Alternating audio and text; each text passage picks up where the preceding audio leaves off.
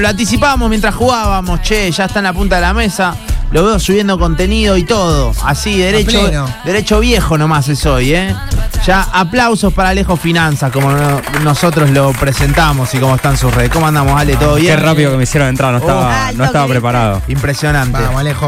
¿Todo Para- bien? Sí, estoy acá, tema de redes sociales, viste. que te Claro, sacan- claro, hay que subir un contenido. Hay que subir, viste, Es cada que si tanto. no subiste, parece que no estuviste.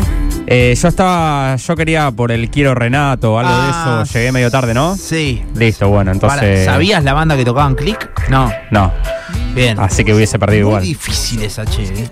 No, lo que pasa que Para hablar de- el tema, el sí. tema, la verdad que es reconocido.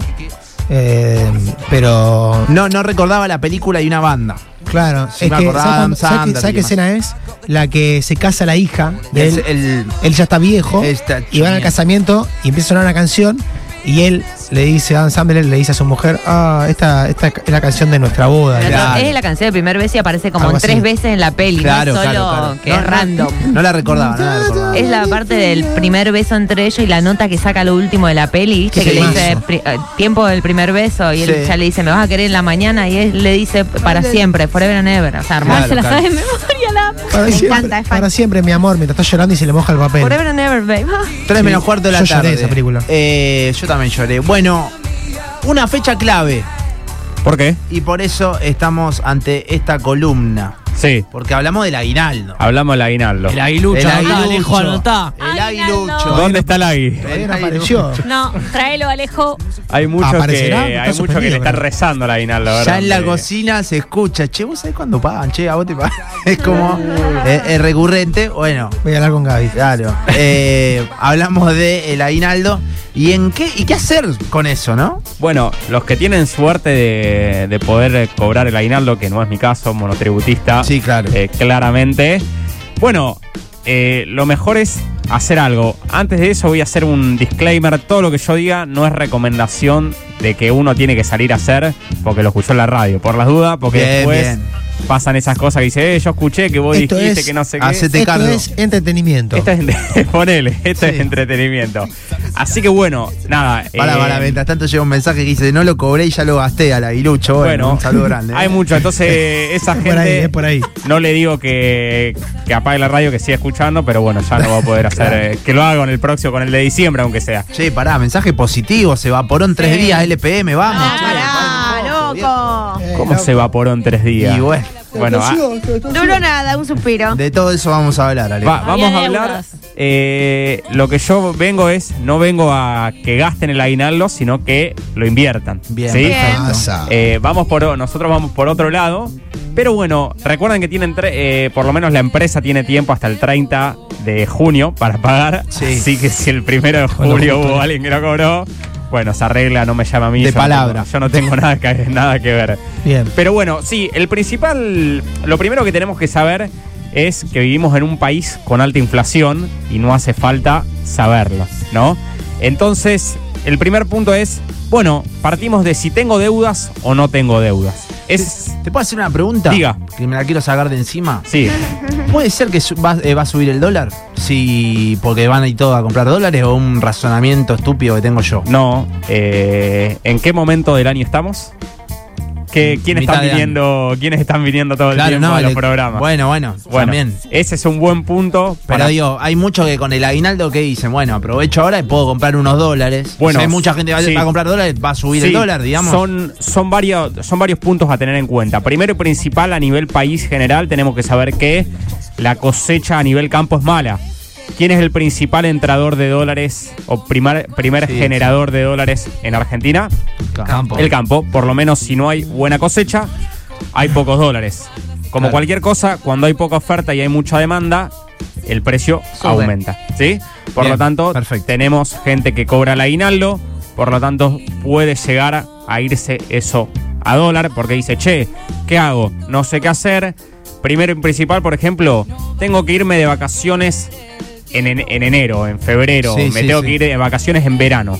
Bueno, mi recomendación es dolarizate, ¿sí? Claro. Comprar dólar MEP, comprar los 200, comprar lo que eh, cualquier lo que puedas hacer, dolarizate, ¿por qué? Porque en el medio tenés las elecciones y es un evento de incertidumbre total para la economía argentina, por lo tanto el mercado nunca se sabe cómo va a reaccionar. Si el mercado le gusta lo que ve, reacciona positivamente, si al mercado no le gusta lo que ve, Claro. reacciona negativamente. Sí, claro. Entonces, Nacho, es muy buena pregunta esa. Me la quería Eh, sacar de encima. Porque... por lo- yo a mis clientes les estoy recomendando el 80% dolarizado y el 20% en pesos. O sea, Bien. eso ya te da una pauta de eh, que estamos ante un momento de incertidumbre financiera, por lo tanto no vale arriesgarse a estar parados en pesos. Bien, ese es el primer punto. Entonces decíamos, che, ¿tenemos deuda o no? Porque si tenemos deuda, obviamente estamos de- hablando de deuda con tasas de interés más alta que la inflación. Porque, eh, ¿qué pasa? Mucha gente me dice, no, Alejo, mira, yo conseguí un préstamo que me pagaron en la universidad y me cobraban una tasa del 40%. Y bueno, obviamente, si vos vas a pagar una tasa del 40% anual y poner la plata en un plazo fijo, te estás ganando ya ese dinero. ¿sí? Entonces ya le estás ganando a la inflación y a esa tasa de interés, por lo tanto, es pura ganancia. Entonces, Justo nos están preguntando si sirve el, el plazo fijo. bueno, ahora vamos a hablar un poquito de eso. Entonces, principalmente, si uno tiene una, eh, una deuda, pero con ese tipo de interés y con ese motivo, no, no es que uno tiene que salir a pagar esa deuda, porque ya está con un objetivo distinto. Bien, ahora, si una persona tiene una deuda con tarjeta de crédito, donde te están cobrando un interés del 190% anual, bueno, eh, o tiene intereses mucho más altos que la inflación, bueno, ahí sí no es conveniente tenerlos. Bien, Achicarla por lo menos. achicarlo. Entonces yo preferiría que antes que invertir, primero saquemos, ¿no? Por lo menos esa Deudas. deuda mala, ¿sí? Hablamos de deuda mala. Deuda buena sería alguien que saca un préstamo 40% anual, recontra barato, pone la plata en un plazo fijo y se hace la diferencia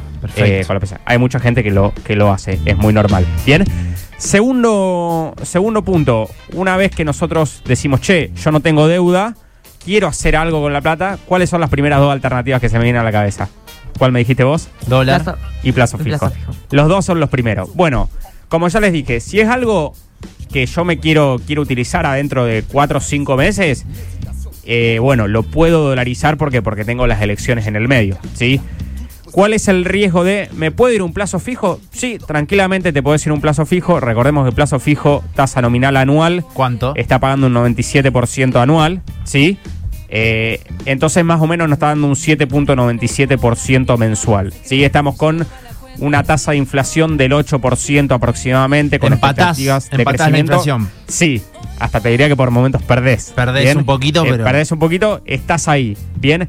Entonces, ¿cuál es el primer punto? Bueno, ese, si lo quiero hacer a un corto plazo a corto plazo, un mes, y no sé usar otro instrumento que no sea el plazo fijo, y no me interesa conocer otras opciones, perfecto. Antes, si no me puedo dolarizar por algún motivo y lo necesito la plata muy rápidamente, bueno, plazo fijo, Plazo fijo. sería la mejor opción. Bien. Recuerden que también tenemos el plazo fijo UVA. No sé si alguno lo ha utilizado alguna vez. No, no, no recuerdo de haberlo charlado acá tampoco. Es como los. ¿Vieron los créditos UVA que ustedes que ajustan por inflación? Cuando ustedes sacaban un crédito UVA, no sé si lo habrán escuchado. Bueno, Sí, el sí, plazo fijo UVA ajusta por inflación. Bien. ¿Cuál es el problema del plazo fijo UVA? Que lo tengo que tener como mínimo 90 días. Bien. Bien. No- bien. Y si lo retiro antes, ya no me paga la tasa de, de inflación, sino que me paga lo que me pagaría un plazo fijo normal o menos. Sí, se puede cancelar antes, pero mínimo para que surja efecto con la inflación son 90 días. Entonces ya es algo que es menos líquido, porque yo sí o sí tengo que dejar la plata parada por lo menos 90 días. Bien.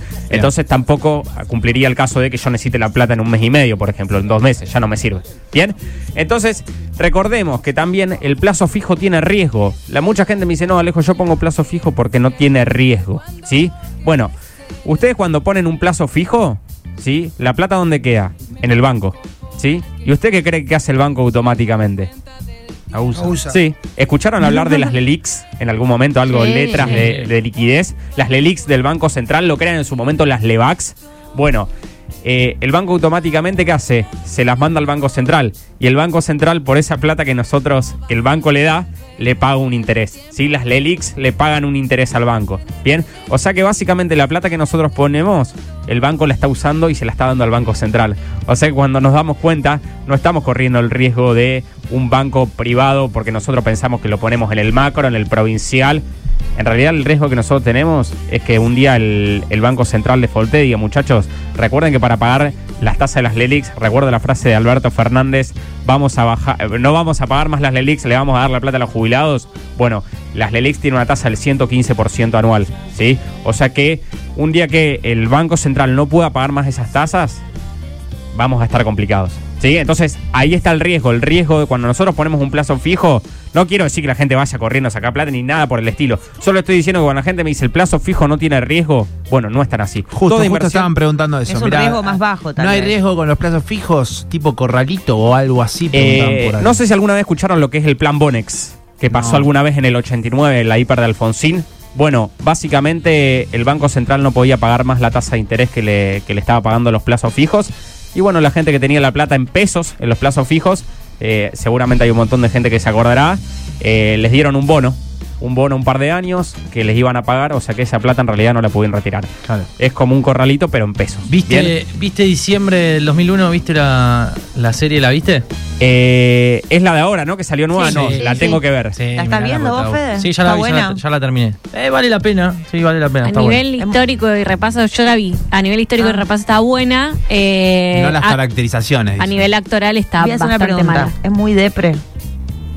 Y, Es sí. muy política, o sea, es muy eh, histórica, digamos. Sí, es que pero va. es, es, es depre Sí. porque, te- digamos... No, no, no, No, porque viste que a veces la historia es triste, pero tiene como un tono de humor que vos No. decís la, la hace pasar No. un poco No, más. y, tam- y tampoco te muestra como una historia de amor o algo Claro. que te lleve, No, también no. te acompaña. Eh, Es histórica, pero bueno, tiene por ahí algunos golpes de realidad, como por ejemplo eh, cuando vino el corralito y hay personas de más de 70 años, 80 años, no podían sacar su plata No, y sufrían listo, todas esas. triste. ¿Cómo Sí. que se llama la de. ¿Cuál es la de la de Arines? No, la de la otra que. No, no, esa es No, eh. Argentina. Vos decís. ¿Cuál decís? Eh, hay una que también está el que el corralito, que lo estafan. Ah, no, esa es el, el- la película basada Odisea- en la Odisea la de los Giles. Esa, la de- Odisea de los Giles. La novela de Sacheri. Pero no, no, lo que decimos es la serie de 2001. Sí, sí, que sí, sí, sí, no, esa no la vi. 100% del- de, de la crisis, digamos. Claro. Sí. Ah, comienza, eh, Fede, si Nueve no reinas, dicen por acá, claro, pues al final de nueve reinas él quiere ir a sacar la guita y no, Sí. eh, ya los bancos Es están explotados. El primer capítulo hace como un repaso de cómo se llegó al 2001, cómo llega Alfonsín al poder y demás, y eh, me, me parece que, si no me equivoco, y después sí, bien, bien la crisis del gobierno de, de la Rúa. Sí, muy cortito igual, muy Sí, sí, sintético. el- Está o sea, transcurre básicamente en, en diciembre de 2001. Claro. Mirala, mirala Dale, porque dale. Te, va a gustar además que el protagonista prácticamente es Caballo, digamos. Sí. Así que te, puede, te- puede, estar, puede estar muy interesante. Sí, sí. Eh, no, no, le, le voy a hacer caso a mi vieja, la estaba mirando y me dijo, Alejo, la tenés que La mirar. tenés así que mirar, ya, va, ya, va, ya, ya la tengo que mirar obligatoriamente. Bueno, eh, eh, perdón, y volviendo, eh, hay una pregunta recurrente acá. Sí. Eh, ¿Recomienda tener la plata en Mercado Pago? Varios mandaron el mismo mensa- mensaje. Bueno, a ver, eh, es un poco lo, lo que les digo. Tener la plata en Mercado Pago no está pagando menos que un plazo fijo, ¿sí? Está pagando menos que un plazo. Menos está pagando un 80% en pesos, ¿sí? Por lo tanto, a ver, siempre tenemos que ver los objetivos. Si yo la plata la necesito dentro de cuatro días, y bueno, obviamente no te voy a decir ponerla en un plazo fijo, usá esa plata. Pero recuerden que, eh, ya lo dijimos en algunos programas anteriores, la plata de Mercado Pago es para rápida disponibilidad. No sirve tener una plata que nosotros vamos a usar dentro de cinco meses y tenerla parada en Mercado Pago. ¿bien? Eh, es depende del objetivo que. Uno, a ver, cuando tiene que invertir la plata, tiene que hacerse tres preguntas, básicamente. ¿Cuál es su objetivo? ¿Sí? ¿A qué plazo está dispuesto a invertir? ¿Sí? ¿O cuándo necesita usted el dinero? ¿Y qué tipo de riesgo está dispuesto a asumir? Bien, esas son las, tres preguntas claves que uno se tiene que, que hacer. Claro. Entonces, cuando uno pone la plata en Mercado Pago, quiere decir, che, yo esta plata la voy a necesitar dentro de poco es tiempo. como plata para usar, digamos. plata para que, usar, plata líquida eh, que yo necesito dentro de poco tiempo. Aparte en una lo- semana ponele, eh, pongo esto, bueno, en una semana sé que la necesito para algo. No, lo Exacto, que- sí. eh, aparte de Mercado Libre, lo que tienes que cuando va a Mercado Pago, vos tenés ese dinero es o lo invertís todo o Sí, no invertís o nada. no invertís nada. Y los rendimientos son diarios, o sea que también diariamente te van dando te va, te va pagando. el reporte, te, va, pagando te diariamente. te va pagando diariamente. Entonces, eso sí, para alguien que, a ver, que no hace otra cosa, y bueno, antes que no hacer nada, obviamente es mejor hacer eso, ¿sí? Ahora, ¿conviene mercado? Bueno, siempre cuando convenimos es contra qué conviene. Claro. Bien, si a mí dentro de, dentro de un mes que vienen las elecciones, el dólar se me sube 15 pesos, ¿qué hago? ¿Me convi- me- ¿Estuvo bien haber puesto la plata en Mercado Pago? No, Claro, no. porque se, perdí todo, toda la rentabilidad que yo tenía. Entonces, Ay, no sé, no pasé la pregunta. Iba a decir que sí, yo no entendí No, nada. bueno, eh, Es que es complejo, yo te entiendo, Miki. Hay veces que me pierdo. eh, eh, es difícil. es Me llevé- depende, me llevé es matemática depende muchas siempre veces. el- es depende siempre No, lo, lo que nosotros Hay, busquemos. hay muchas personas que cobran su sueldo a través de transferencia, lo Sí. mandan a Mercado Pago y de ahí van pagando sus cuentas, digamos, lo van usando durante el mes. Es que eso, es que eso sí está bien, pero es algo que nosotros usamos la plata rápidamente. Claro. Cuando yo me hago- hablo ya de una inversión de, digo, ¿qué voy a hacer con el aguinaldo? Bueno, si yo necesito la plata rápidamente, un mercado pago está bien, dentro de un mes un plazo fijo está bien, ¿sí? No pasa nada. Siempre lo que les digo es que, bueno, nosotros vamos, vamos a usar la plata dentro de cinco meses, ¿bien? Y en el medio tenemos las elecciones y no sé si un plazo fijo o un mercado pago es la mejor eh, herramienta. ¿sí? Entonces ahí lo que nosotros tenemos que empezar es a ver distintas herramientas. Bueno, me voy al dólar. Perfecto, me voy al dólar. ¿El dólar es una inversión? No. El dólar es un método de ahorro. ¿Bien? ¿Por qué? Porque no me está generando. Si yo pongo los dólares, si bien me estoy cubriendo de la inflación y de la evaluación argentina, recordemos que Estados Unidos tiene inflación. Por lo tanto, un 6 y un 7% anual en dólares estoy perdiendo. ¿sí? La Bien. acumulada de los últimos 5 años en Estados Unidos fue ¿Cuánto va? 20%. 20%. 20% en 5 años. Ojo, nada que ver con Argentina. No, no, Pero obvio. sigue siendo, no es, como siempre digo, comprar dólares no es invertir. ¿Bien? Entonces, vamos un poquito más para los que capaz que conocen algo y me dice Alejo, bueno, yo tengo dólares, estoy empe- empezando en el mercado de capitales, ¿qué puedo hacer? Bueno, hay un instrumento que se llama obligaciones negociables. Ya Nacho, vos me habrás hecho un par de preguntas que han Sí, preguntado sí. las obligaciones negociables. ¿Qué son las obligaciones negociables rápidamente? Es deuda de empresa. Es decir, en vez de comprarle yo un bono al Estado, al gobierno, le estoy comprando un bono a una empresa. Por ejemplo, vamos a hacer nombre, Arcor, Telecom, Pampa Energía, Sí, sí, IRSA, lo que yo quiera. ¿Sí? Y esa empresa se me, me compromete a pagarme una tasa de interés en dólares, ¿sí? Durante un determinado tiempo y devolverme el capital en dólares. Bien, entonces esa es una manera de poder comprar obligaciones negociables a través del mercado de capitales. Obviamente, vos decís, Alejo, ¿no tiene riesgo? Sí. El riesgo que tiene es que la empresa, por ejemplo, quiebre. Una sería que la empresa quiebre, pero tendría, por ejemplo, que quebrar Arcor, Telecom o lo que sea. Y otra que está pasando ahora es el tema que, en realidad, los dólares, el que los entrega es el Banco Central, porque recuerdan que las empresas no tienen libre disponibilidad de dólares. Sí, claro. ir siempre. Bueno, el Banco Central últimamente está bastante exquisito con a quién le da los dólares. Entonces, muchas veces, cuando llega el vencimiento de esa obligación negociable, donde nos tienen que devolver el capital, ¿sí? Eh, el Banco Central nos dice, che, bueno, mira, no tengo todos los dólares para darte, eh, vas a tener que eh, renegociar con tus clientes, con tus acreedores, entonces ahí viene la empresa y dice, chicos, miren, ustedes ya se les vencía esta obligación negociable, como saben el Banco Central no nos da plata, bueno, vamos a renegociar con una obligación negociable nueva a dos años. Bien, entonces suelen pasar estas cosas, no son cosas graves, ¿sí? ya están bastante adaptadas en el mercado. No es lo normal, sí, recordemos que siempre las empresas, por lo menos las privadas, tratan de pagar, porque si la empresa privada no paga, nadie más le va a dar crédito, es decir, nunca más nadie le va a prestar. Una vez paga, es como ya la- es la- eh, le hacen la cruz, nadie Claro. más le va a prestar. Entonces las empresas intentan pagar. Entonces tiene un riesgo más moderado invertir en dólares. Obviamente, para el que es ultra conservador, los dólares ni siquiera en el sistema bancario. Eh, a Sí, eso me sí, refiero. sí. Bien, Eh, ni siquiera en un plazo fijo porque tenemos riesgo, ahí tenemos el riesgo del sector público. Bien, entonces eso para el que ya tiene un poquito más de conocimiento, le interesaría, bueno, eh, busque qué son las obligaciones negociables, como le digo, son deudas de empresas, y es algo un poquito más para el que quiera hacer algo con sus dólares y que se anime. Capaz que se puede empezar con 500 dólares, 1000 dólares, no es que estamos hablando de Un montón. 50 mil dólares, no estamos hablando de 500 dólares, 400 dólares, se puede empezar con... Hasta hay fondos comunes de inversión que con 100 dólares se pueden, y yo siempre recomiendo, antes que tener la plata parada en la caja de ahorro, por lo menos los dólares, tenerlos en algún instrumento, porque ante la mano del Estado es más difícil de sacar que si están en una caja de ahorro.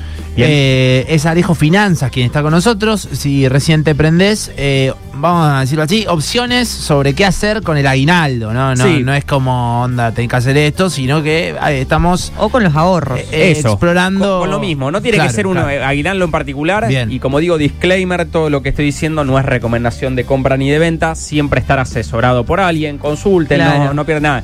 Y el que, como les digo, quiera empezar, dice, che, tengo el aguinaldo este que me está sobrando, tengo un monto que me ingresó.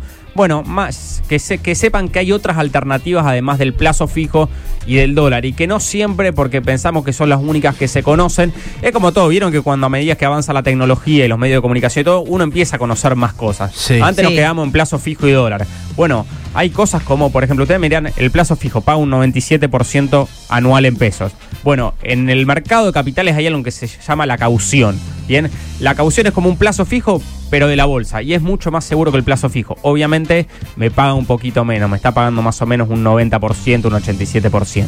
Bien, entonces hay un montón de instrumentos que uno puede utilizar, que puede empezar a conocer. No es que voy a venir a mencionar y hacer a dar una clase de todos los instrumentos, pero si a alguno le interesa, dice, che, yo escuché que Alejo dijo obligaciones negociables, me voy a meter a ver qué significa, qué me sirve, en qué me paga. Bueno, lo podemos, lo podemos ir haciendo con eso de a poquito y cada uno puede empezar a meterse en el mundo del mercado de capitales y de las inversiones. Consulta.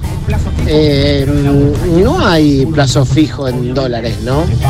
Sí, hay plazo fijo en dólares que nos están pagando aproximadamente el 1.2, el 1 o un poco menos anual en dólares.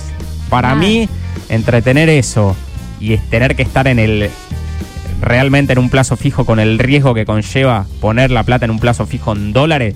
Con lo que ya sabemos, esto como siempre le digo, no quiere decir porque Alejo hice un, un corralito y no sé qué. Bueno, hace 20 años que no hay un corralito. Entonces yo no puedo estar pensando que mañana va a haber siempre a pasar esto. ¿sí? Sí, sí, digo sí, que hay mejores alternativos eh, con respecto a un plazo fijo en dólares. Sí hay plazos, para, para la pregunta de este oyente, Sí. ¿existen los plazos fijos en dólares? ¿Se pueden hacer a través de un banco? ¿Es la mejor alternativa o recomiendo yo esa alternativa? No, a mí no me gusta. Para la verdad, para ganar un 0,8% anual, No, no. eh, con el riesgo que estoy asumiendo, prefiero irme a otras cosas para asumir más o menos el mismo riesgo y que me paguen más. ¿Comprar un auto es una buena inversión? Bueno, depende para que hagamos. Eh, comprar un auto, ¿es gasto o inversión? Bueno, depende cómo lo usemos. Claro. Eh, a ver, siempre recuerden cuando hablamos de, de, de activo o pasivo. Activo es lo que me genera, un activo financiero es lo que me- a mí me genera ingreso. Un pasivo financiero, de términos de financieros, es lo que a mí me quita ingreso o me genera gasto. Si yo voy a usar un auto para salir a pasear, para llevar a los chicos, está bien, a mí me puede servir en, en ahorro de tiempo y todo. Para capaz que para el tiempo es una inversión. A términos financieros, para mí es un gasto, porque después empieza. Recuerden, recuerden que apenas sale el auto de la concesionaria ya pierde valor. Sí. Tengo patente, tengo seguro, tengo mantenimiento. Nafta, entonces, todo. eh, es un montón de plata. Hay gente que incluso hasta vende el auto porque no lo puede mantener. Entonces, ojo con decir, che, no, yo compré un auto como inversión porque capaz que terminamos gastando un montón de plata. Ahora, si yo digo, che, eh, compré un auto y me pongo un Uber, bueno, es otra cosa porque lo estoy usando como un activo de, de trabajo. Bien, entonces ahí es distinto. A ver, si uno quiere usar la plata y le gusta un auto y lo quiere comprar, Obvio, bueno, obvio. obvio. Pero si vamos a término de, che, asesoramiento, comprar un auto es una inversión. Si lo vas a usar y te va a generar algo de rentabilidad, sí. Si no, normalmente es un gasto. Lo que pasa es que si no, para eso no te vas ni de viaje, digamos, pues si no. Bueno, no, obviamente, a ver, eh, obviamente yo te Nada, estoy una diciendo- inversión Bueno, pero mental. está bien, pero digamos. ahí está. Claro, te vas de viaje, Venís no más es inversión descansado. financiera. Claro. No, no, una inversión de obviamente vos energía. tenés inversiones en tiempo, en Obvio, cultura, vos obvio. podés, que, che, yo me compro un libro, yo por ejemplo, a mí me gusta mucho entrenar, eh, me invierto mucho en salud. Claro. Bien, para mí eso es invertir en salud. Bien, ahora Claro. si yo estoy hablando de términos financieros y estoy Claro. gastando, pero a ver, para mi salud es una inversión, si yo no sé, voy al psicólogo o lo que sea, Obvio. listo, yo estoy invirtiendo en mi salud, bien. Eh, estamos hablando estrictamente de cosas. A mí me gusta viajar.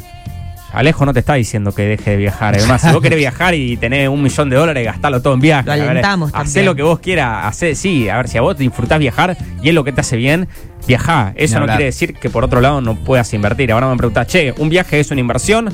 Bueno, a nivel de cultura, de entretenimiento, todo, sí. A nivel financiero, no, No. no, es una inversión. No. Entonces siempre hay que Sí, tener sí, sí, sí. respecto a qué estamos hablando de una inversión.